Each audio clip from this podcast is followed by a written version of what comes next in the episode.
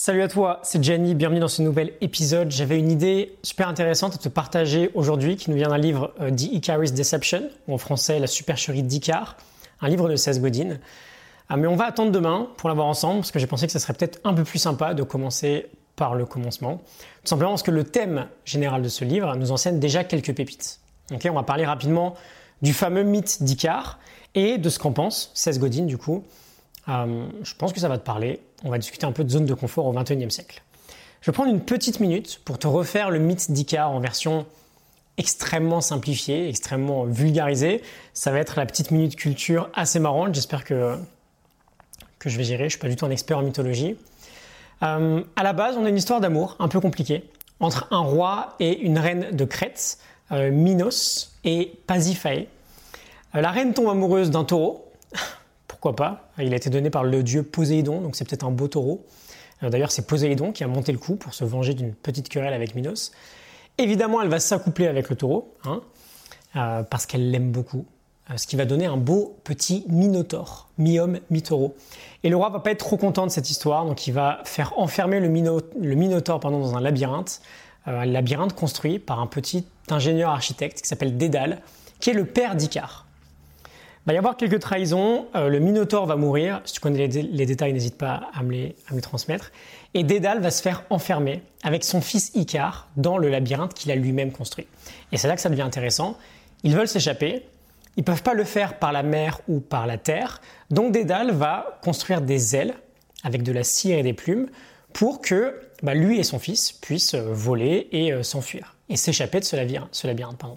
Et juste avant de s'enfuir, donc il met les ailes à Icare et il va lui dire attention, ne vole pas trop, ne vole pas trop, le soleil pourrait brûler tes ailes. Et bien sûr, Icare, en kiff total pendant le vol, oublie l'avertissement de son père, se brûle les ailes et meurt du coup en tombant dans l'eau. Voilà, alors désolé si c'est pas euh, parfait, hein, mais on comprend bien l'idée. On en tire du coup plusieurs choses. Faut écouter ses parents, faut pas prendre trop de risques. Ce que nous dit Seth Godin, c'est qu'on prend ce mythe complètement dans le mauvais sens ça nous arrange un peu dans une société de conformisme où l'on doit absolument respecter les règles, euh, de penser que voilà, ce mythe a cette signification, mais en réalité, Dédale avait aussi dit à Icare euh, de ne pas voler trop bas à cause de l'humidité qui pourrait également fragiliser les ailes. Et du coup, il est assez critique sur l'idée que, comme on vient de le dire, on en sort uniquement des principes sur l'obéissance, sur le fait de ne pas non plus s'imaginer meilleur que ce que l'on est, ou de, ne jamais croire pardon, qu'on pourrait faire plus que ce qu'on fait déjà.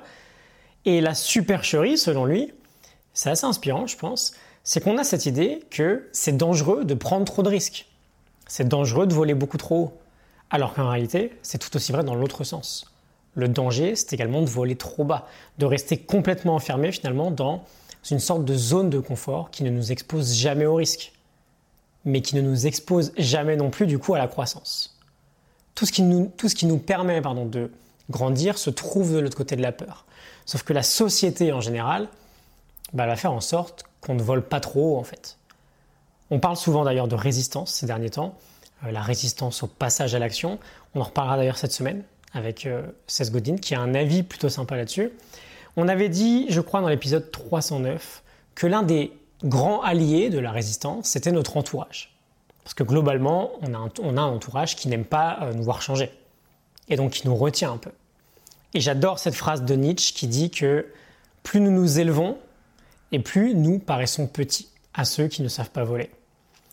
L'idée, c'est pas du tout de prendre des risques complètement fous, complètement démesurés. Et effectivement, du coup, d'aller se brûler les ailes, comme euh, l'a fait Icare. Mais juste de tempérer un peu, d'équilibrer un peu le propos et de trouver un juste milieu. Trop de risques, c'est un peu suicidaire. Pas assez de risques, bah finalement, ça, l'est peut-être tout autant. Ok? J'espère que ça te parle. Je te mets un lien en description pour t'inscrire à mes mails privés, euh, des petites leçons que j'envoie à 8h30 chaque matin, que j'écris d'ailleurs chaque matin, juste avant de les envoyer. Euh, des leçons pour t'aider à optimiser ta vie, actualiser ton potentiel. Je te laisse voir ça en description. Je te retrouve demain. J'espère que euh, ça t'a plu. Je te retrouve demain pour un nouvel épisode. À demain. Salut.